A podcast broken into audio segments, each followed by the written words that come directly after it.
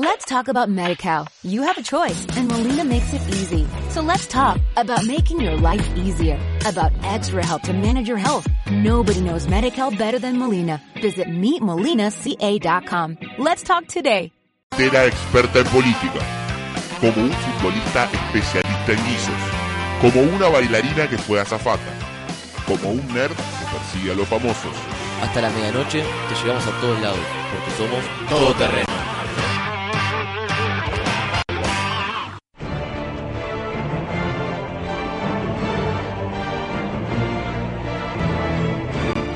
Saca Romero, pita el árbitro turco Cuneit Kekir. Se acabó el alargue. En el Arena Corinthians Sao Paulo hay penales. Pablo va a ronflar primer penal, Holanda ronflar tiró, chiquito, chiquito gigante, chiquito Romero a la izquierda, chiquito Romero gigante, chiquito Romero tapó, se golpea el pecho, vamos chiquito viejo y peludo nomás. Ahí va a ir Messi. Pierna izquierda. Se acomoda Lionel. Le pegó. Gol. Gol argentino. Vamos chiquito. Sí, el Vasco Goicochea de Brasil 2014. Le va a pegar Snyder. Ahí está Snyder. Tiró. Tapó. Chiquito Romero. Chiquito volador. Chiquito volador. Abrió los brazos. Yo abro los brazos y quiero abrazarte, chiquito gigante.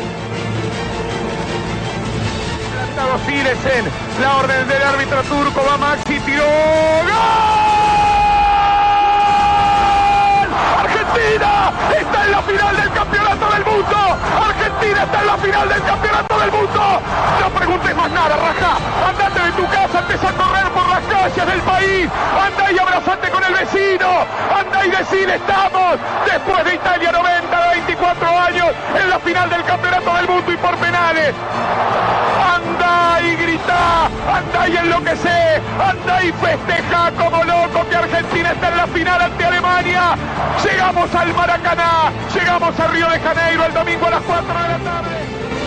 Me la imagino a Máxima en Desaville. Mañana llevándole el desayuno al rey Guillermo. Decime que se siente haber quedado afuera ya. No, Máxima, cante Argentina. Argentina está en la final ante Alemania. Alemania aplastó a Brasil, pero no le pudo ganar a Ghana. No te olvides nunca de eso. Argentina se planta con la celeste y blanca y le dice Alemania, sos potencia, sos temible, pero acá está papá y se va a plantar de la misma manera en Río de Janeiro.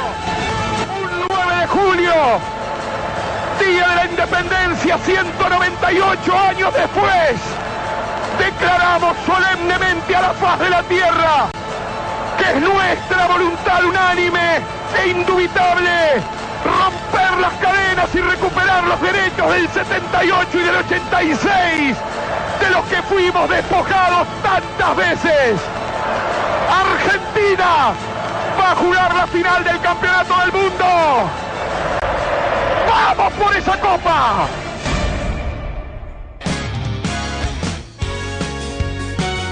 Y claro que sí, como decía el relato también de Germán Sosa y de toda esta emoción que, que, nos llega, que nos sobrepasa. Argentina está nuevamente en una final. En todo terreno siempre solemos tocar de todo tipo de temas, pero ¿cómo esquivar, cómo gambetear que Argentina... Hay que correr por todos lados. Sí, total, pero... Hay que correr. Pero tiene razón, porque es el momento que, lo escuché también a Ariel Rodríguez en Teis Sport, cuando repitieron los penales, ir al abrazo, es el momento que dejas de ver. Es verdad. Más vale, sí. Cuando la pelota entra, dejaste de ver Olvidate. todo lo que pasó. ¿Quién abrazó a quién? ¿Quién corrió primero? Es el momento que decís, se terminó la transmisión, se terminó todo, por lo menos hasta dentro de una hora, que decís, ah, bueno, a ver, ¿quién abrazó a quién? ¿Qué le dijeron? En ese momento yo La recuerdo... pelota que casi entra. Claro, el- recuerdo el momento de, de todos corriendo y hay dos que se tiran al piso que son Mascherano y Garay. No que después, eso, obviamente. lo vi una hora después. Que Claro. to- porque vos imaginás que todos fueron corriendo al arquero, pero después uno se da cuenta que Mascherano y Garay eh, se quedan en el piso levantando los brazos. Eh, ¿Qué decir de, de Mascherano? Quiero dejar el, eh, también para comentarlo, el penal de Garay que lo pateó como un 2, como un 2 argentino. Sí. Si sos, si sos dos y sos argentino, semifinal de un mundial y vas a patear un penal, se patea fuerte y al medio. Definitivamente. lo pateó como lo hubiera pateado casi como cualquiera Lo de... importante es que entre. Lo importante es que entre y creo, aparte el, el comentario de después de quería arrancarle la cabeza. Y bueno, es realmente... Como ha hecho una vez Tevez. que, entra la pelota y la cabeza del jugador. de- Totalmente. De, arquero. Totalmente.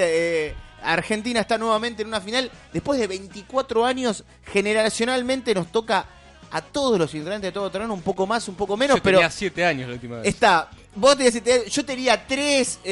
¿Tú vos cuánto tenías? Cero. O sea, de lo que estaba hablando. Goni estamos prácticamente lo mismo, un año.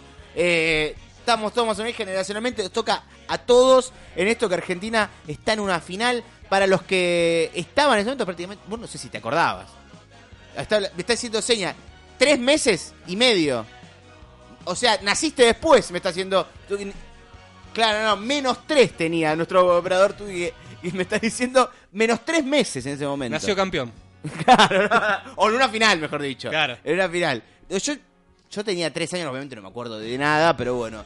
Por eso eh, está el recuerdo mucho que, que hablaban y que decían, acordate de esto porque es lo que vas a hablar. Yo también lo había comentado la otra vez. eh, fíjate todo lo que estás haciendo ahora, antes del partido con Bélgica, antes del partido con Holanda, antes del domingo, porque es lo que vas a contar dentro de 20 años. Que te decir, ¿te acuerdas cuando Argentina jugó la final con Alemania? Sí, yo me acuerdo que estaba eh, comiendo una pizza que era horrible o que estaba buenísima. ¿Era horrible la pizza que estabas comiendo? No, pero recuerdo el partido con Bosnia que lo voy a decir. Si Argentina está en- si ya llegó a la final, lo puedo decir. El, el mundial ese, el primer gol no lo vi. Porque llegué tarde a mi casa. El gol en contra de, de Argentina contra Bosnia. eh, impensado en un momento, pero no por las condiciones, sino por el desacostumbramiento de que Argentina podía llegar a esto. Claro. Uno se había decía desacostumbrado. Vamos a pasar con Holanda. Los cuartos de final parecían algo imposible, que el mundial se terminaba ahí para nosotros. Claro. Y mirábamos, ahora el mundial se va a terminar cuando termine de jugar Argentina. Los siete partidos. Es, y, y- y ni siquiera la final. Claro, porque ser tercer puesto, Claro. pero queda un partido. No, el mundial se termina cuando termina de jugar Argentina y estamos otra vez eh, en una nueva final, la quinta de la historia para Argentina, la octava para Alemania. El bueno, como dijo Bilardo, porque definimos, si bien no en el historial, pero sí en finales. Claro. 86-90 y ahora eh, augurios hay de los buenos, hay de los malos. En el 90 eh, el que eliminó al local perdió, que fue Argentina, que eliminó a Italia. El que jugó con la suplente también, así que si querés mirar para un lado, si querés mirar para el otro, vas a encontrar. Va a ser el bueno, va a ser este. Igual está bueno las ganas que medio mundo tiene que perdamos. Totalmente. Iba iba a ir también por ese lado. Me encanta eso. El mundo directamente. Porque Brasil se comió 7 con Alemania. No es que perdió 2 a 1. Perdió en los No, fue, penales. fue increíble. Es la peor derrota de Brasil en la historia y no solamente de los mundiales. de verdad. Y los tipos, pero en el momento ex- exacto que terminó, vos entrabas a lance.net, la- el diario, uno de los diarios deportivos de Brasil, y estaban hablando, todos somos Alemania. El equipo que les metió 7 goles. Y ay, Hasta, hasta hay jugadores de gimnasia que también sufrieron una goleada así. Claro, sí, sí, sí. Igual estaban festejando. Pero, a ver, eh, ni que hablar, se terminó un poco esta cosa sudamericana que existió en un momento en el Mundial. Ahora ninguno quiere que gane Argentina el Mundial. Los europeos, Holanda no va a querer. No sé la posición de una España o de una Italia. En España, tal vez los del Barcelona pueden inclinarse Claro, por, por Messi. por Messi. Sí. Eh, no existe esta cosa, la, may- la mayoría, y no, no- porque no quiero decir el dato que lo, lo- lo escuché pero no lo tengo 100% confirmado, porque no realmente porque no lo vi en el plantel, que es de que juegan todos en Alemania, los alemanes. Eh, y- Eh, y, no, no, sé, no si, sé. si me estoy equivocando, pero me parece que los 23 juegan en la liga alemana. O sea, ni siquiera tenés esta cosa de decir, ah, bueno, como juegan en la Juventus, el italiano va a hinchar. No, tampoco. Así que nuevamente estamos ahí, todo terreno. eh, está al aire mientras Argentina está en la final. También lo vamos a poder decir. Es verdad. Argentina está en la final. Lo único que no vamos a poder hacer esos viajes fugaces porque ya está a 25 mil pesos un pasaje. No, claramente. Ida y vuelta en día. 100 mil pesos una entrada. 100 mil. 100 mil una Ah, entrada bueno. en reventa. 100 mil. Y no estamos hablando de una ubicación especial, sino una ubicación general. ¿Era de. Grondona antes? ¿Eh? ¿Era de Grondona antes? No sé de cuál Grondona. No sé de cuál Grondona, pero lo decíamos, no te lo pregunté antes porque no estamos con todo el, el tema del mundial. Programa número 69. 69. Entonces, vamos a escuchar un poco de música. Después hablaremos un poquito más de tema mundial, sobre todo de argentinos en Brasil 2014 y otras cosas más. Vamos con el otro yo y el tema 69. Dale. Dale.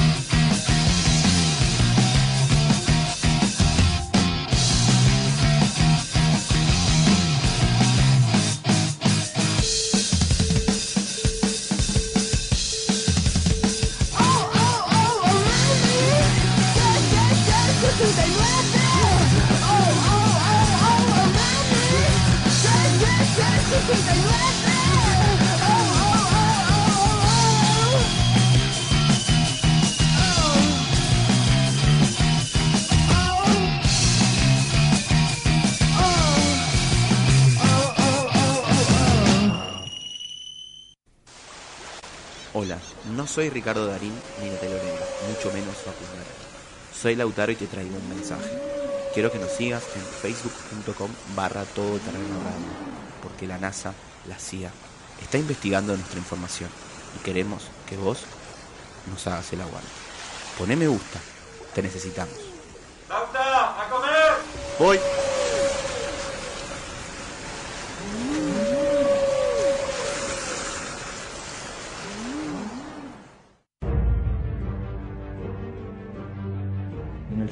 Dan estas, cuestiones. Es fútbol, te lo definiría así, el más ilógico de los deportes, en el cual acontecen cosas que muchas veces uno no las prevé, y por eso están, por un lado, tan lindos. ¿no?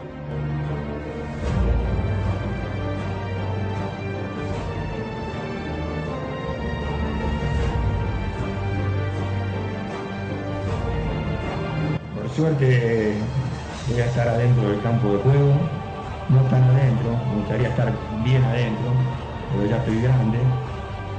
El fútbol es fútbol, hay una pasión.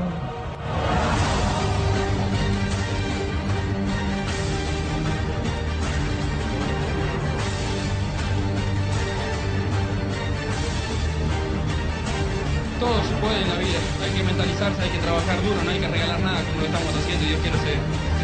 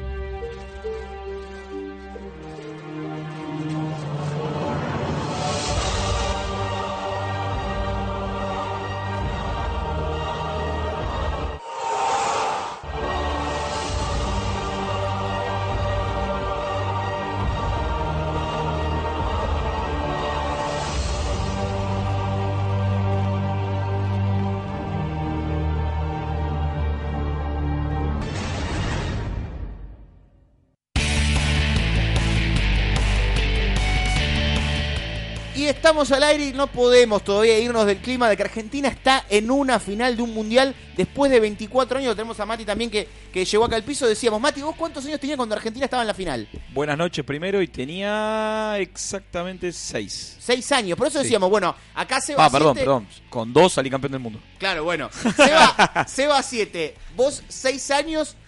uno tiene prácticamente, ustedes prácticamente muy poquitos recuerdos. Yo 3. Nada. Tuki menos 3 meses. Nació 3 meses después de la final del, del Mundial. ¿Nuestro operador cuánto tenía en la Ah, final? tres años, dice, no meses. 3 años. O sea, del 87 también, como yo. 88, o sea, nada, prácticamente ahí. Yo lo único recuerdo que tengo es mi vieja llorando, gritando, nos cagó este hijo de puta, nos cagó. El En Codesal. la final, sí. El Árbitro- único recuerdo que tengo. Árbitro uruguayo nacionalizado mexicano, el que, el que fue el que cobró esa- ese penal, pero bueno, no importa, Argentina está nuevamente en una final y todo esto que se generó, porque no fue cualquier mundial, no es cualquier mundial, Argentina está en la final en Brasil.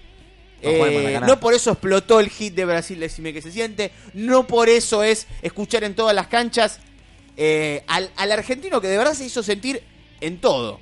Sí. Desde los partidos, desde la primera ronda, desde las calles, Sí, sí, de todos lados. desde todos lados. Yo ayer fui al obelisco y no podía creerlo. No, no, no. No, no podía creer la cantidad de gente que había y la... Me alegraba ver a la gente contenta, estaba feliz. No, no, que- Era la- como un campeonato. La que está Sí, yendo, sí. la que está yendo para allá y la que ya está como Javier Biondo, que lo tenemos al aire en este momento. Javier, muy buenas noches. Hola, buenas noches, ¿qué tal? ¿Cómo va, Javier? ¿Todo bien? Me imagino que ¿Cómo perfecto, andan? ¿no?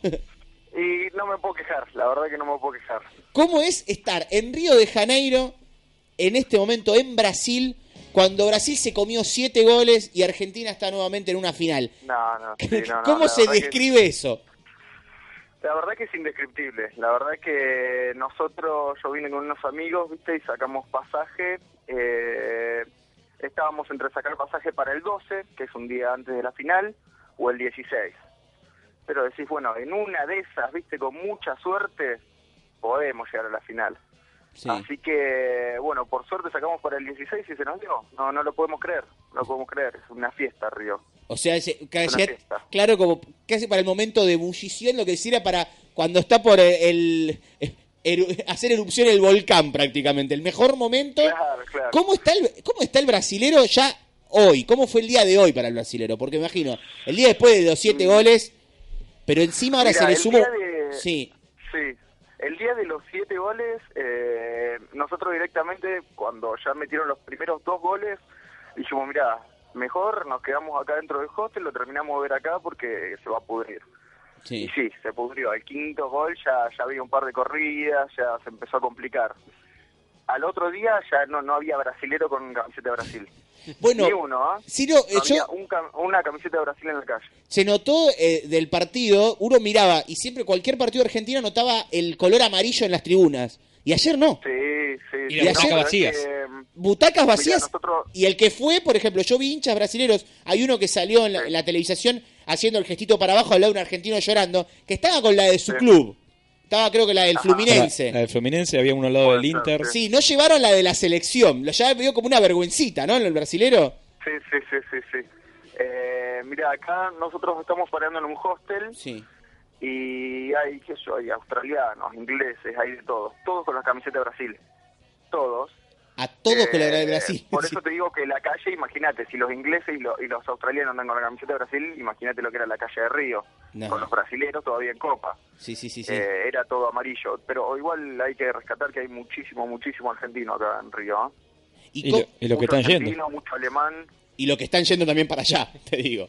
Y ahora viene viene una bandada terrible, me dijeron, ¿no? Sí, no, no, no sabes lo que es para. Pero aparte, de, por todas las vías, terrestre, aérea. Mira, hoy, hoy sacaron packs de aerolínea Sí, a para... nosotros no- nos llamaron varios a ver que cómo podían, si había si había habitaciones en el hostel y, y todo el tema. ¿Y cómo, cómo fue además el tema de la, la repercusión? Porque decías, bueno, recién de cómo el brasilero fue desapareciendo y ya en el día de hoy, de que bueno, vieron de que Argentina está en la final y cómo volcarse, porque de que se arme lío por los por los goles que iban recibiendo y el, y el 7 a 1 a...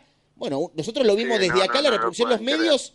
Ellos ya están diciendo que están con Alemania. ¿Es realmente así? ¿Ya se empezaron a, a ver brasilero con la camiseta de Alemania o, o- o tanto no? Eh, mira, la verdad que eso también es un, un tema que nosotros no, nos llamó la atención cómo el brasilero que es tan orgulloso de, de su nacionalidad, tan orgulloso de su camiseta, se ponía la camiseta de Bélgica, se ponía la camiseta de Irán, se ponía la camiseta de, de Nigeria, se ponía la camiseta que venga en contra de Argentina. Y nos llamó mucho la atención. Yo calculo que la Alemania no se van a poner después del 7. La verdad, lo dudo mucho. Van a querer que gane, nos pero, llamó la claro. atención le- hasta dónde llegaban para hacerle la contra Argentina. ¿Se vieron? eh, Pero- Sí. No, no, digo que ahora están eh, eh, realmente abajo de una piedra. Sí. Vos ibas caminando por la calle con la camiseta de Argentina y te decían, eh, que nos vemos en la final, o, o te decían que peleé más grande. Eh, pero ahora no habla nadie, no habla nadie. Eh, están, están como avergonzados. Baja la mirada totalmente. Y la, la no, tapa, no, bajan la mirada, no te hablan, no te hablan. la No, tapa de los no diarios, la tapa de los diarios de Somos todos Alemania o Somos Alemania desde chiquitos. ¿Eso lo vieron ustedes? Ah, no, no, no lo he visto. Eh, sí, en el diario, si no me estoy equivocando, ¿El es Lance? el Lance, sí, puso Ah, Lance, sí. alemanes desde crianza, que es alemanes desde chiquitos. y Hay una foto de Lucas Podolski en una visita que hizo el plantel alemán a, a, no sé si a una favela o algo con un nene brasilero. Sí, están con eso. Después hay otro que lanzaron, o sea, El eh, numeral, numeral Somos todos Alemania. Sí, un hashtag, sí, somos todos Alemania, de que por lo menos desde acá se ve, bueno, otro diario es Sí. La pesadilla continúa, porque para ellos lo peor que podía pasar era precisamente esto, de que en la final ahora eh, esté Argentina, y después a lo que iba, vos, ¿te pusiste a pensar que hubiera pasado si esto hubiera sido al revés? Vos, argentino, viviendo en la Argentina, Brasil llega a la final. ¿Vos crees que No, nosotros no, hubiéramos actuado no. igual que ellos? ¿Hubiera sido silencio o hubiera sido represalia sido- con el Sí, la brasileño? verdad hubiera sido una catástrofe, porque además ellos venían con, con el tema del maracanazo, que lo tienen ahí ahí vivo todavía, Sí. Y que les pase esto ahora es... Yo escuché a brasileros diciendo que era peor que el maracanazo. Y sí, yo era creo un que sí. segundo maracanazo, que pierden 7 a 1 en su casa, y que encima Argentina llega a la final, no no saben cómo tomarlo. Nosotros acá tenemos el diario Globo, Sí. que es el más conocido acá de Brasil. Eh, y sí, después del 7 a 1 era la portada, eh, vergüenza nacional.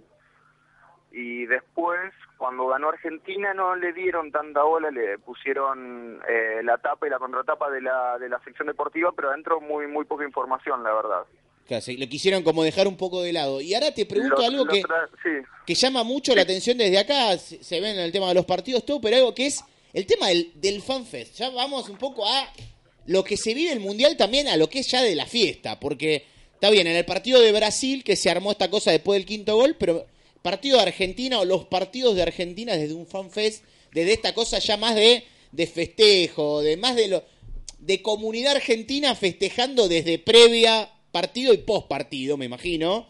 Eh, porque ya de por sí uno se imagina una playa brasilera, música ahí ya me imagina fiesta. Ahora, si eso le ponemos mundial, con Brasil afuera y Argentina adentro, me imagino que debe- es un cóctel espectacular, ¿no? Sí, mira, eh, yo justo contaba a los chicos que es para mí es la experiencia más cercana poder estar en el estadio. Hoy no se me dio la suerte, va, no se me ha dado la suerte de poder ver a Argentina en, ningún estadio porque, bueno, intentamos por todas las vías las vías que estaban abiertas en ese momento, la- las etapas de la FIFA, eh, no se nos dio ninguna, viste, y la reventa está complicadísimo tanto en- en el tema monetario como, como en el tema de si son verídicas o no, porque más de uno se comió un garrón por comprar entradas. Sí, Eh, entonces, la verdad que es una opción increíble el FanFest, es una fiesta. Nosotros tuvimos la oportunidad de ir a Sao Paulo, eh, estuvimos en el FanFest de Sao Paulo, que era como un era como un lugar gigante pero cerrado y acá en Copacabana hay dos fanfest eh, en plena playa que es uno cerrado con, con transmisión portuguesa digamos en portugués sí. y hay otro que es abierto a la playa directamente lo puedes ver sentado como querés y Una sí fiesta. imagínate es una fiesta Una La fiesta. es Ya la descripción. de argentinos Una descri- y ya para planificaciones para el domingo, porque eh, no solamente de- de la- desde la ansiedad, desde lo que va a ser y todo, sino a, a- a planificar todo ese día, me imagino. Ya están planificando desde qué, desde qué hora ir, ya van tanteando cómo va a ser eh, vivir una final de Argentina de un mundial eh, el- el- en Brasil. O sea, ya van planificando esto. Sí, sí, la verdad que es lo único que pensaba. Yo calculo Sí. que tanto estando acá que como estando allá ustedes, no no puedes pensar en otra cosa. Imagínate, yo tengo 24 años desde que nací que no estamos en una final. O sea que jamás lo vi finalista y mucho menos campeón. Sí, sí, sí. Eh, yo no, no puedo pensar en otra cosa y acá nadie, ni, ni los ingleses pueden creerlo.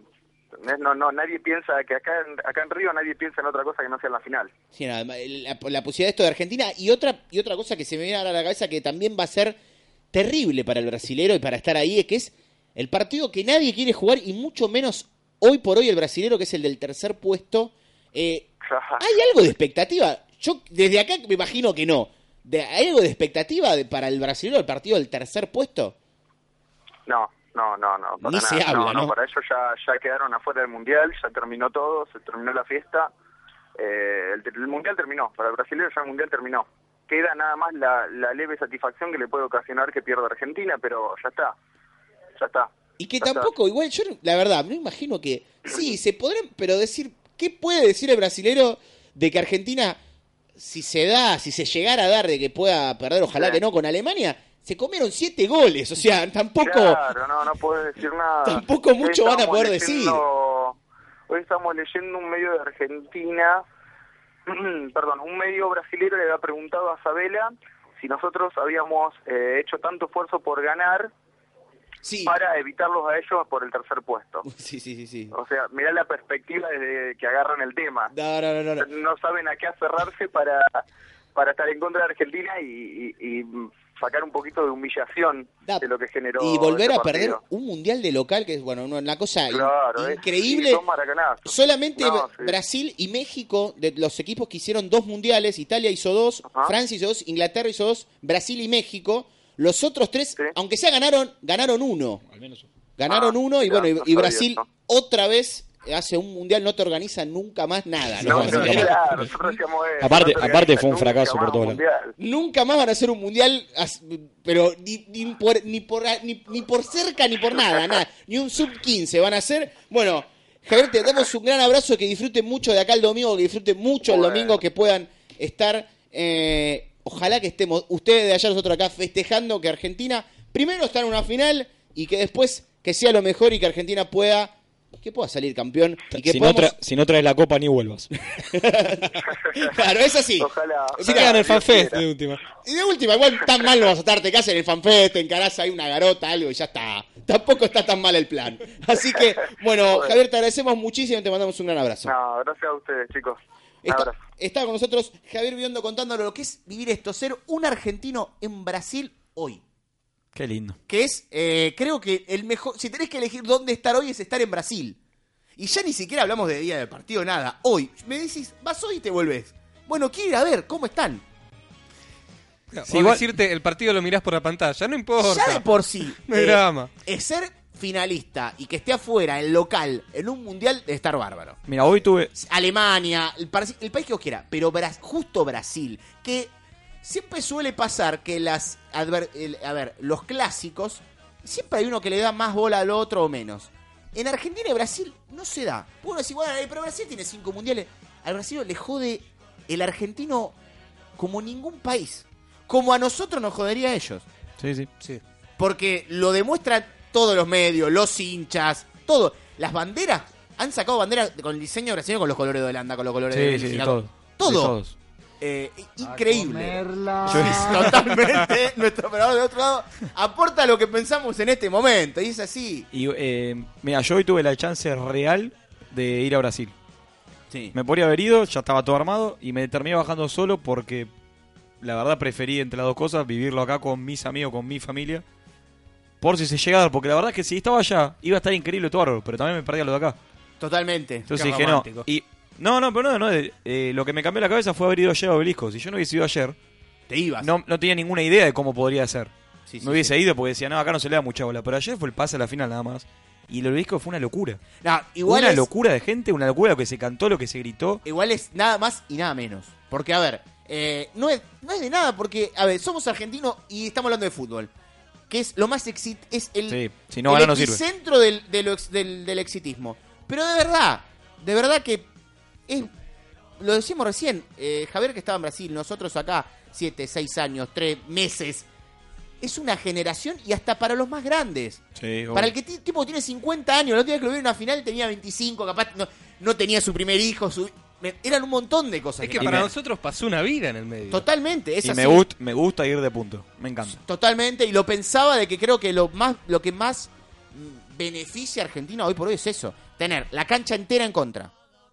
Que el rival venga con porque el rival también va a tener la presión. Igual lo único que me pone que no me da tanta tan eh, tanto entusiasmo es que es Alemania, que Alemania es lo más frío que hay. Sí, muy perfecto. me De enfermo. mente. Sí, sí, sí. El alemán no es pecho frío, es mente fría. Sí, sí, sí. No le importa si tiene 100.000 tipos a favor o 100.000 tipos en contra. Al alemán el, domingo le va a importar que los brasileños lo alienten. No Son- le interesa. Como dijo Ruggeri, son máquinas. Son si te hacen, máquinas. si te hacen un- el primer gol, fuiste. Y por, e- por eso, eh, a a diferencia del brasileño, yo lo respeto al alemán.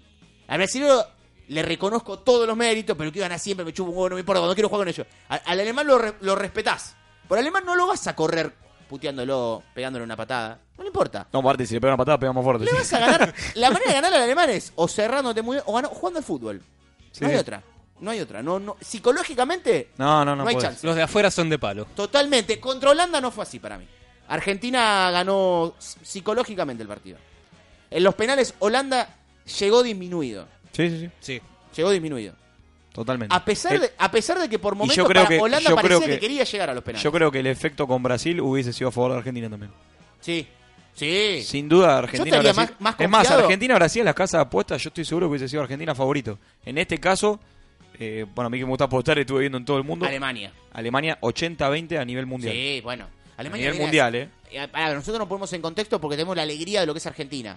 Alemania le hizo siete goles al local Sí, no locura. en una semifinal de un mundial. Es la peor derrota a un semifinalista en la historia. Sí, sí, sí. La peor era Mundial del 30, 2-6 a 1. Uruguay, Yugoslavia, Argentina, Estados Unidos. Mundial 1930. Hoy, había, hoy habían tapas de diarios alemanes diciendo felicitaban a Argentina por el pasaje a la final y lo felicitaban por el subcampeonato ya.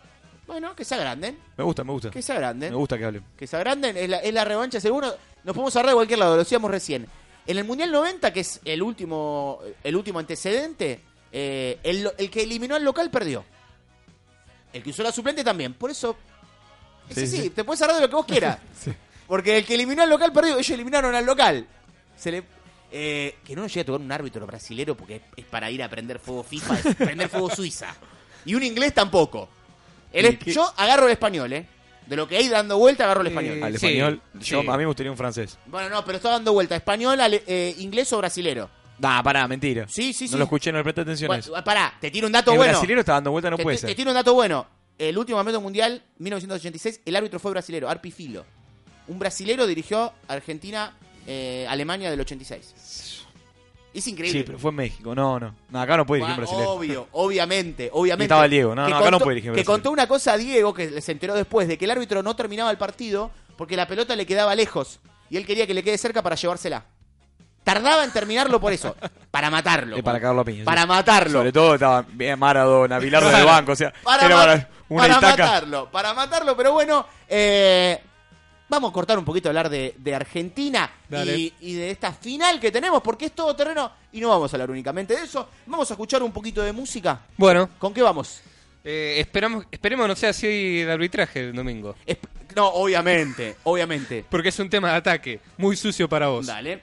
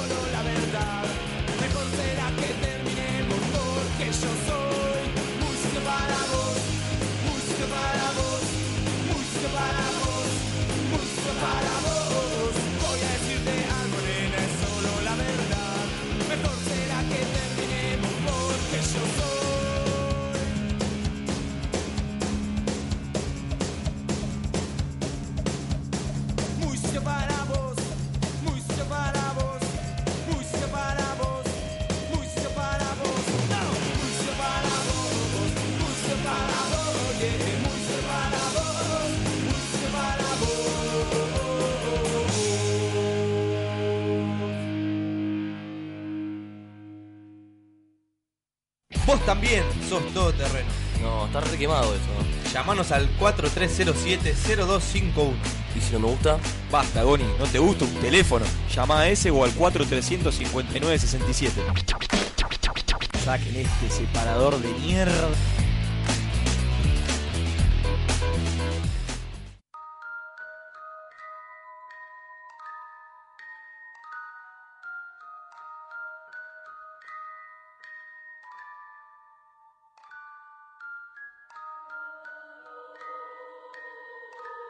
Una chica normal, hasta que participó junto a sus amigas del juego de la copa. Ese día todo cambió.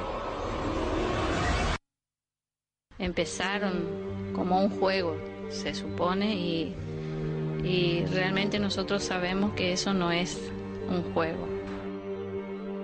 Hemos tenido ejemplos, suponer eh, que, que te pide ir al agua, ir al agua a la pileta, y en donde la descuidas es una cosa que la tira para abajo al agua y no la deja salir más, quiere la vida ella. Dios prohíbe consultar a los muertos, porque los muertos están donde están ya, descansando, y no hay almas divagando como muchos creen.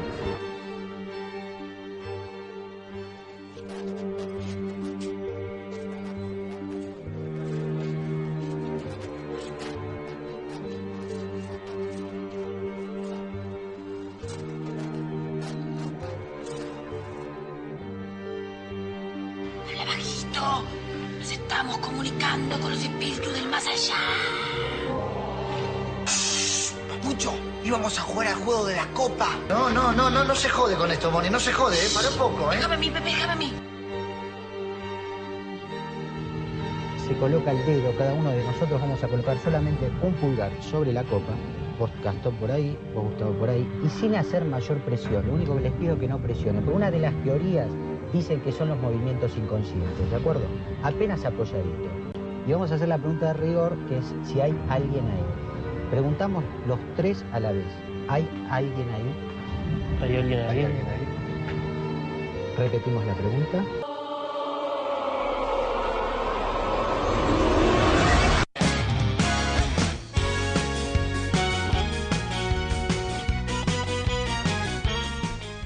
Volvemos al aire decíamos que cortar un poco con el fútbol, eh, con la emoción, con la alegría, con lo que queremos ver, con lo que vamos a estar con los ojos bien abiertos, bien atentos y con lo que nos van a dar ganas de taparnos la cara, de escondernos abajo de la cama, con esas cosas que nos interesan, que nos dan curiosidad, pero que nos dan miedo también, porque somos bastante cagones, sobre todo en este plantel de todo terreno, pero que nos gusta, la verdad que nos interesa hablar y por eso estamos con Ale- eh, comunicándonos con Alejandro Parra, que es investigador de lo paranormal, de la parapsicología, un montón de pergaminos más que vamos a ir descubriendo también a través de, de- de la entrevista, que nos despierta tanto interés y tanto miedo también, porque la verdad lo reconocemos, somos bastante cagones. Alejandro, muy buenas noches. ¿Qué tal? Buenas noches, un placer hablar contigo. Eh, ¿Cómo y por qué llegás a esto? Porque es una experiencia personal la que te acerca a la parapsicología, es algo que te nace desde la misma curiosidad. ¿Cómo llegás a meterte a investigar sobre esto? No, en realidad no. No, no, no. Mi interés por la parapsicología fue siempre un interés de tipo intelectual. Nosotros eh, en nuestra adolescencia comenzábamos a sentir mucha mucho interés, inquietud, eh, sobre todo en el tema del espiritismo.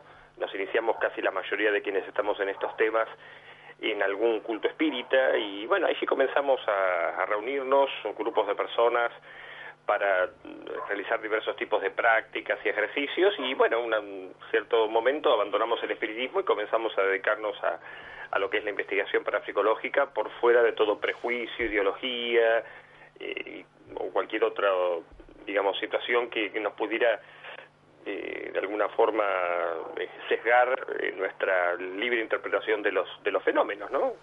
¿Cómo? Veces- sí. Yo te iba a preguntar cómo eh, vas, eh, además de la que es la investigación, a lo que es ya, además, realizar acercamientos a esto, no sé, el famoso juego de, de la copa. ¿Cómo fue tu primera experiencia con eso? Si fue también un poco la que te acerca, si fue, a ver, eh, vi- ¿tuviste una vivencia con respecto a eso? ¿Viste algo que eh, te llamó la atención o, o- o no? Entre tus primeras experiencias, primero particularmente con lo que es el juego de la copa, que es como tal vez el más popular para el que no conoce tanto.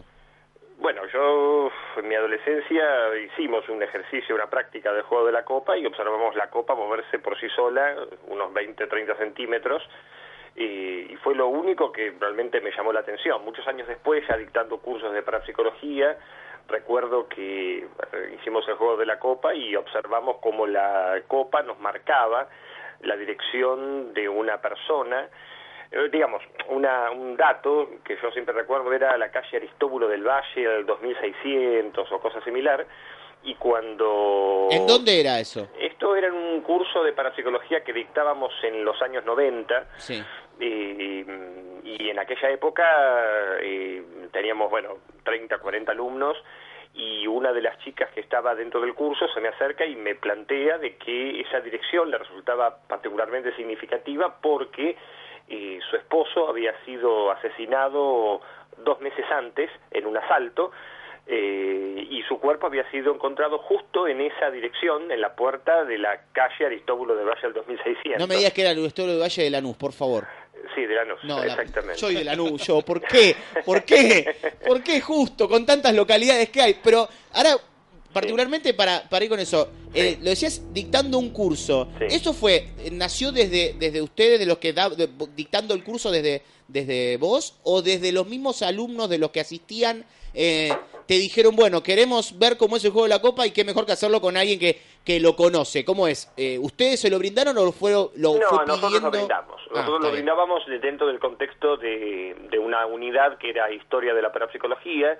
En los años nove- 80, 90, nosotros dábamos un curso de, parapsicología que era una suerte de carrera terciaria en un instituto de, de aquella época, que era el Centro de Estudios Modernos, y allí organizamos, eh, digamos, propuse la posibilidad de hacer una sesión de, de Ouija, eh, y la mayoría de los alumnos eh, aceptó, otros no aceptan, digamos, fue una cosa un poco accidental. Claro. Y cuando colocamos la... eh, ahí no usamos una copa, no, eh, usamos una planchita, una pequeña plancha que es la que se vende normalmente en los, en los juegos, en la, en la, en la plancha Ouija, Sí. eh, porque es un, digamos, se venden jugueterías, digamos. Sí, sí, sí, sí. Y en esa época sí habíamos utilizado la planchita con, este, con la- el tablero, digamos, y la planchita se va desplazando a diferentes letras y conforma un mensaje. Esa fue la que les había conformado la dirección esta que me nombrabas de Aristóbulo del. Valle. La anterior fue muchos años antes, Sí. sería año 83, 82, en donde estábamos con un amigo y colocamos la copa invertida eh, con un círculo de letras y la copa se comenzó a desplazar totalmente sin contacto, ¿no? Que fue el único evento que yo recuerdo con absoluta intensidad y nitidez que más me sorprendió de aquel día. Después nunca más vi una cosa semejante. Y después, muchos años después, continué practicándolo en, en varios contextos, pero nunca hubo un, digamos, un fenómeno tan intenso y notable como el que yo fui testigo en aquel momento. Eh, ¿Hay particularmente una de estas dos actividades, lo que decíamos, la Ouija y lo que es el juego de, de- de la copa, que sea eh, más peligrosa? Que se pueda estar relacionándose con algo que... Porque a veces siempre están estos mitos de, de que se queda... Si la copa se rompe, de que se puede quedar el espíritu en una casa, de que se puede corporizar, de todo esto. ¿Hay uno de los dos que sea más peligroso que al que se- o al que se le deba tener más respeto de, de, la- de lo que puede ser la Ouija o de lo que puede ser el- la copa particularmente? Lo que pasa es que, eh, digamos, a ver, hay, hay varias cuestiones. En Sí. primer lugar, eh, todo tipo de, eh, de práctica espiritual tiene que estar eh, apropiadamente controlada o consensuada por personas que tengan una conducta ética o moral de determinado nivel, para lo cual en realidad este tipo de prácticas no son, eh, eh, por así decirlo, eh, legales desde el punto de vista espiritual, digamos. Para realizarlas uno tiene que tener una, eh, digamos, eh, tiene que ser conducido por un espíritu guía que es el que mantiene contacto con el mundo de los de las personas encarnadas, o sea, nosotros. Y en ese caso, digamos, el peligro que reviste, según los espiritistas, es que eh, algún tipo de entidad se inocula en, el, en la persona que lo practica sin el apropiado, digamos, escudo espiritual o la protección apropiada, y entonces ahí eh, es el individuo puede ser proclive a, una suerte de posesión o invasión. eh, entonces los espiritistas son sumamente cautos a la hora de realizar determinadas prácticas que atentan contra eh, las personas que lo, que lo están realizando. Yo, digamos, en lo personal nunca tuve ninguna situación incómoda que yo haya escuchado o cosa por el estilo, pero, digamos, en general la, tal, la práctica del tablero Ouija es un tipo de, ejercicio o práctica que está condenada dentro del, del, de del campo de lo espiritual. La Iglesia en general tiende a sostener de que el, el uso del tablero Ouija puede, digamos, inocular demonios, entidades negativas o cosas por el estilo, y los espiritistas también sostienen de que el uso de la Ouija puede conducir a la canalización de una entidad indeseable. Por eso hay tanta, digamos, si uno va a un centro espírita, no va a encontrar un tablero Ouija ni cosas por el estilo, a menos que sean piezas de museo, como eh, hemos hecho nosotros años atrás, una exposición de fotografía paranormal, en la cual, bueno, expusimos muchos de los instrumentos antiguos con los cuales los espiritistas se comunicaban con los muertos y había toda una, una, una cultura en relación con la- las prácticas de, comunicación con los espíritus y cosas por el estilo. Pero hoy día ese tipo de cosas ya no se practica y lo que se hace normalmente en un centro espírita es un tipo de invocación eh, a determinadas entidades de luz para que desciendan y se comuniquen a través de mediums, ¿no? que son las personas entrenadas para ese tipo de, prácticas. Y vos tuviste, bueno, la, la oportunidad de analizar eh, distintos casos. Eh, ¿Cómo es el tema para, para encontrar la diferencia entre lo que puede tener una explicación común y corriente y lo paranormal? y depende de qué tipo de fenómeno se trate. Eh, por lo general nosotros eh, trabajamos con un equipo de psicólogos que quien, es quien hacen el diagnóstico diferencial entre lo que es lo psicopatológico y lo presuntamente paranormal, o sea, si una persona engaña, está alucinando o si realmente tiene algún tipo de experiencia anómala. Entonces, lo que tratamos de hacer es establecer eh, criterios en o encontrar un patrón común en personas que tienen estas experiencias o que dicen que sus casas están siendo invadidas por entidades, fantasmas, espíritus, y bueno, tratar de di- distinguir ahí eh, si esto es producto de temores, ansiedades, engaños, autoengaños, o si realmente hay algún tipo de entidad o cosa por el estilo que intentando manifestarse. ¿Cuánta posibilidad hay? Porque siempre recién te lo preguntaba lo que es al respecto a cuando uno se acerca, ¿no? Haciendo el juego de la copa, haciendo lo que es eh, también el tablero de la Ouija, pero ¿cuánta posibilidad hay de que si uno no lo busca eh, o se puede aparecer porque sí? Tal vez es porque quedó habitando en la casa, porque un espíritu, porque esta típica de uno llega, hubo un asesinato en esa casa, eh, puede pasar, has escuchado casos de que esto, eh, por lo menos no de que lo haya atacado un espíritu, sino de que se le haya aparecido, de que se haya hecho, se haya corporizado y se haya hasta identificado de decir quién era. La identificación es más rara. Lo que ocurre es que las personas que tienen la sensibilidad de captar entidades, lo que simplemente son testigos es de aquello que tienen la habilidad de percibir. O sea, en realidad todos de alguna manera estamos dotados de algún grado de sensibilidad espiritual o sensibilidad psíquica que nos permite tener percepciones a veces fragmentadas, a veces, digamos, eh, poco poco claras o poco consistentes, que pueden ir desde una sensación de presencia hasta una sensación, hasta una visión clara de una persona que no está físicamente, pero que uno la puede ver que se mueve o cosas por el estilo. O sea, más allá de la leyenda del fantasma con cadenas o cosas por el estilo, lo que normalmente la gente suele hablar es de, eh, por ejemplo, una sensación de presencia, o sea, vos estás solo en tu casa trabajando, estudiando, lavando los platos, haciendo alguna actividad, eh, no tenés televisor prendido, estás totalmente consciente y de repente te das vuelta porque tenés la vívida sensación que hay alguien por detrás que te está observando y uno mira y no encuentra a nadie. Es más, ya solamente el hecho de darse vuelta y mirar a ver quién hay es un absurdo porque la misma persona lo reconoce como una contradicción si sabe que está solo y que no hay nadie allí presente. Pero la sensación de ser observado es una forma de sensibilidad espiritual. Eso por un lado. Por otro, están los casos de personas que de repente se mudan a un sitio en donde ha ocurrido un crimen, una tragedia, eh, hace muchos años yo conocí al, en un programa de, de televisión a un famoso empresario inmobiliario. Eh, esta persona, eh, fuera de cámara, me relataba algo que a mí siempre me llamó la atención.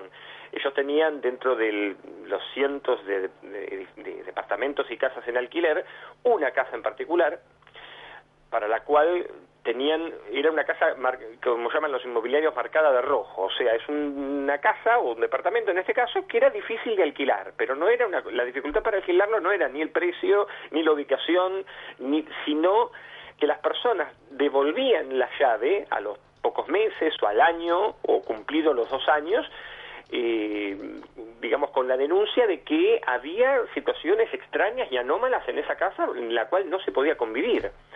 Y lo mismo pasó hace algunos años con un garage, en donde los, eh, las personas que eran dueñas del garage tenían eh, una sensación de, de, más que una sensación, veían todas las noches en un horario determinado una figura que se movía entre los autos y que no era una- el dueño de un auto, sino que era una figura eh, como una dama eh, vestida de blanco que pasaba entre los autos y los atravesaba y muy pocos trabajadores pudieron permanecer allí hasta que uno de ellos se decidió llamar a un sacerdote, el sacerdote vino, hizo una bendición y nunca más apareció esa figura. Y ¿Es lo recomendable de, eso? Si yo, por ejemplo, me pasa una situación similar, toco madera, toco todo, toco un árbol, un roble, todo para que no me pase. Pero me llegara a pasar. Lo recomendable también es, es eso, eh, seas o no creyente, de intentar como posibilidad, si ves que uno no lo puede enfrentar, si se sigue apareciendo esta imagen y uno, bueno, no puede convivir por el susto, por el miedo, eh, esta especie, no digo de exorcismo, pero sino de bendición, o, o, o no, o tiene, uno tiene que dejarlo solo, que, que, que esté, que fluya y tratar de, de superarlo. En el caso de que, uno, de que sea un lugar del que uno no se puede ir, una casa de la que, de uno, que uno es propietario, digamos. Sí. Bueno, a ver, hay muchas opciones. Una puede ser llevar a cabo algún tipo de ritual, sea una limpieza o algún tipo de, eh, digamos, eh, ejercicio en el cual supuestamente se pueda conjurar esa fuerza o esa energía, o en el peor de los casos hacerse amigo de, como ha ocurrido en muchos casos de personas que simplemente llegado un momento, eh, digamos, eh, se resignan a la, a la presencia y la presencia digamos, concurre en ese lugar durante algunos meses y luego desaparece por sí sola. Eh, en general el miedo es una reacción inicial. Yo por lo, por lo general eh, he Sí, a- trabajado... a- al ser algo distinto, algo nuevo, no todos, o a ver, no todas las apariciones pueden ser para, tratar de hacerle algún daño a la persona, digamos. No, no, no, no, no, en general nunca hemos escuchado, al menos no en nuestro caso y en muchos otros casos, en general no hay ninguna situación ni de amenaza ni de, eh, sencillamente porque esa entidad o esa, en realidad no es una entidad, en primer lugar es lo que llamamos un residuo energético, o sea, por alguna razón esa, esa energía quedó de alguna manera impregnada en ese sitio, esa energía no es un espíritu en sí mismo, es una especie de, eh, a ver, sería el equivalente, viste, cuando vos pasás un imán por un hierro y el hierro queda imantado por, al- por algún tiempo. Sí. Bueno, esto es el equivalente a una aparición. O ¿Y sea, por qué, por qué sería que uno le ve la forma de, de la persona o...? En realidad es una, for- es una energía. Básicamente el cerebro es la que configura la forma de rostro o de... eh, eh, o, o la figura antropomórfica que uno observa. O sea, es uno el que... Claro, pero si, si lo ven varias personas, ven la misma figura. Bueno, cuando hay una coincidencia en varias percepciones es porque coincide, o sea, cuando varias personas lo ven es porque coinciden estas mismas personas en ver esa, esa, esa energía y ambos casualmente tienen esa sensibilidad, porque si no simplemente el que lo ve es uno solo, Sí, sí, sí, sí. o sea, el que la tiene realmente. Y, y particularmente esto que decías, bueno, que es una energía, algo que queda ahí, entonces estamos hablando de que es más si bien es una energía y puede provocar también estas estas sensaciones, más una eh, algo visual, eh, por lo menos en lo que vos en lo que vos conocés, que algo eh, que una figura en sí, que una figura que pueda actuar en algo, algo una figura general- pensante, digamos. En general lo que es visual es lo menos frecuente. Lo más frecuente es la- algún tipo de sensación táctil eh, o algo que se escucha Claro. eh, o, o ya insisto, la sensación de presencia. Claro. Lo visual ocuparía quizá el tercer lugar. Y lo más raro es escuchar voces. Lo que pasa es que escuchar voces siempre está asociado a algún tipo de patología psiquiátrica, entonces las personas en general nunca dicen escucho la voz de... Y ahí sí vos tenés una clara distinción entre lo que es ver un fantasma y escuchar la voz del demonio que dice que mates a tu hijo. Ahora, ahora la, la mayor razón por la cual eh, suceden estas presencias, esta energía que decís vos, eh, uno siempre, cualquier charla que tenés la relaciona con alguien que te cuenta una historia y siempre hubo un accidente, un crimen, la muerte de un menor o algo por el estilo. O sea, por lo que está diciendo va más asociado quizás a la sensibilidad de las personas porque está en todos lados eso. Eh, sí, en realidad no hay ninguna estadística que uno pu- pudiera hacer, porque en realidad sería relativamente fácil. Uno podría llevar a una persona que es sensitiva a ese sitio y que la persona, digamos, eh, tuviera la, la- la capacidad de captar lo que, lo que allí ocurre. Lo que pasa que, digamos, es como bastante difícil este, hacer algún tipo de experimento sobre este, este tipo de sitios. Pero nos ha pasado, por ejemplo, que hemos querido poner a prueba a, mediums o a personas que tenían sensibilidad, entonces los llevábamos a una casa eh, en donde le decíamos que los testigos decían ver de- concretamente un hotel, un hotel donde eh, vieron como habitación 1405 Sí. Sí. en la película, bueno, algo bastante parecido, en donde llevamos una persona a un hotel, el hotelero nos decía que X habitación era insostenible, de que había apariciones, espectros, que los eh, huéspedes por lo general devolvían la llave o siempre había algún tipo de, de situación. Esto es la provincia, la, en la provincia de Santa Fe creo que fue. Y, y bueno, allí, bueno, eh, fuimos con un equipo de gente, hicimos una serie de mediciones, incluso llevamos animales, porque los animales también son sensitivos, y habíamos llevado a dos mediums. Entonces a un medium, no, a los dos mediums no le dijimos dónde eran las apariciones, y simplemente el medium tenía que ir por el, el hotel y indicarnos. Uno de ellos no pudo percibir nada, y el, y el segundo que llevamos eh, percibió la aparición eh, en una de las habitaciones en donde los testigos decían haber visto las, las presencias. O sea, algo había. Algo había, sí, sí, sí, sí, Ahora, recién mencionaste eh, particularmente lo del tema de los animales. A mí me suele pasar, yo he tenido eh, he tenido mascota antes, tengo ahora también un, un- un perro que es, siempre se le dicen que lo suelen ver. eh, a mí personalmente me pasa, yo tengo, tengo un, un perro, un perro cachorrito que generalmente a la misma hora y mirando hacia el mismo lugar, que no hay nada más que una puerta cerrada, Queda tildado. eh, no, empieza a ladrar. Y en un de- determinado momento ladra más fuerte y se dirige directamente hacia el lugar. Primero lo hace desde lejos, hacia ese lugar, ladra muy fuerte, gruñe, muestra los dientes, se ve que eso que está ahí se va y después un rato vuelve tranquilo y como que sigue durmiendo y descansa. Generalmente se, eh, suele ser la misma hora, todo. Eh, y como que por momentos se pone como muy nervioso. Primero arranca muy tranquilo, se pone más nervioso y después se tranquiliza. A ver, mis- el, comentario que tengo yo en mi casa es como que pareciera que hay algo que primero le molesta y después como que lo termina echando y se queda tranquilo como que lo echó, porque vuelve tranquilo. ¿Puede pasar de que, de que sea que un perro puede llegar a ver o, también sentir esa sensación, esa sensación de presencia en, en un lugar?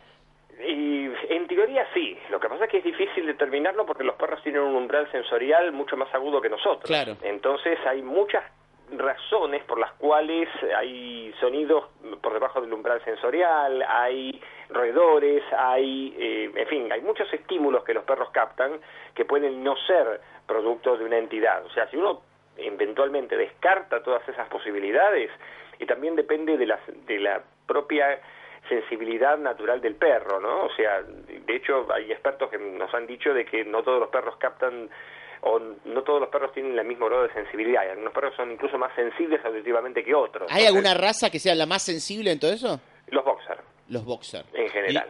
Pero, bueno, hay varias, los boxer de- entre ellas. ¿El caniche toy? ¿Está? No, no, no. Menos mal. Y, de, Menos y de mal. la, de la mano de esto, la sensibilidad, escuché muchas veces. eh, Los gatos también. Los gatos además eran apreciados en el antiguo Egipto. Claro, y una de las razones era esta.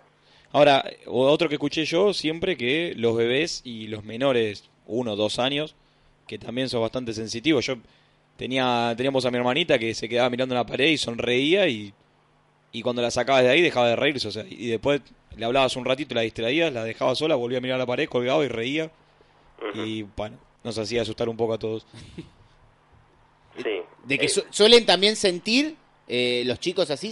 O hay, hay, ca- hay niños sensitivos. Sí. Sí. sí, sí, sí. Hay niños sensitivos. Hay niños que entre los 4 a 6 años eh, comienzan a fantasear, por lo menos en principio es fantasía, después hay algunos casos que son fantasía, continúan siendo fantasía y otros que se convierten en otra cosa, que es lo que llamamos el amigo imaginario en la infancia, ¿no? Que es una etapa evolutiva de la niñez en donde el niño comienza a tener conductas en re- relacionadas, con- incluso hasta conversaciones este, de un supuesto amigo imaginario, pero hay casos en donde el amigo imaginario de repente le comunica a la mamá, por ejemplo, de que era, no sé, un antiguo novio, por ejemplo, de la mamá, que la viene a visitar y le empieza el chico a tirar datos que la madre, esto nos pasó en un Sí. caso, ¿no? Este, por eso los cuento a propósito, de un nene que le comenzó a relatar a la mamá eh, que tenía un amigo imaginario llamado Juan.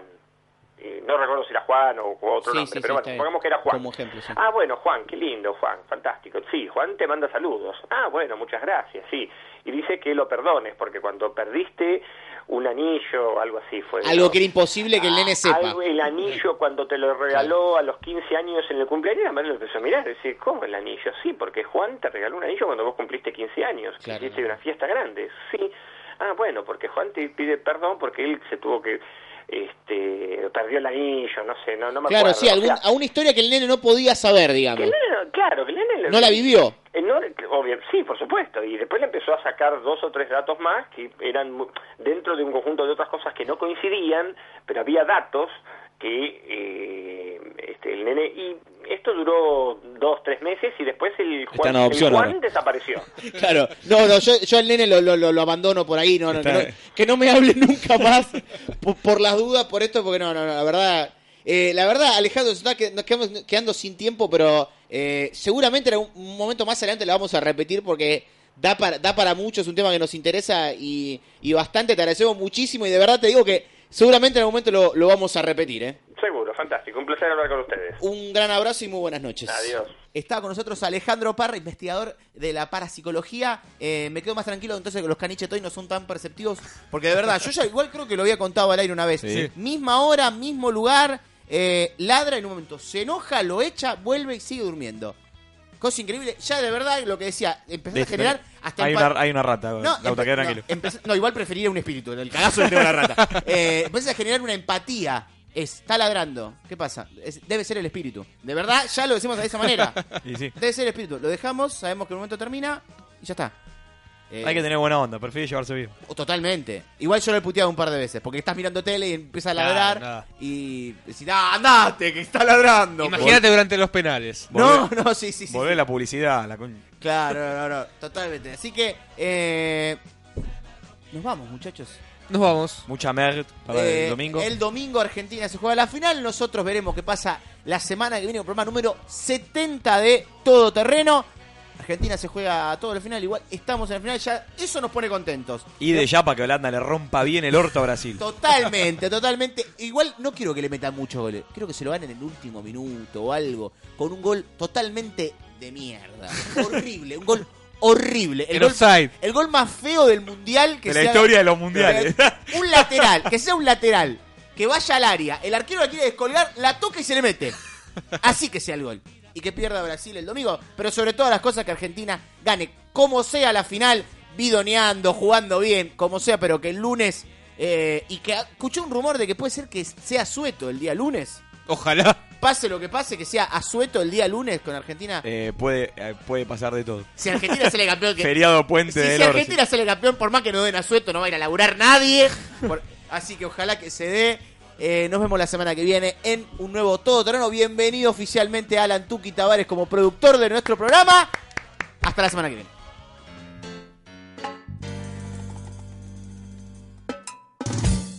Eso que vos sentís chocando por tu cola. Son mis bolas, son mis bolas. Let's talk about MediCal. You have a choice, and Molina makes it easy. So let's talk about making your life easier, about extra help to manage your health. Nobody knows MediCal better than Molina. Visit meetmolinaca.com. Let's talk today.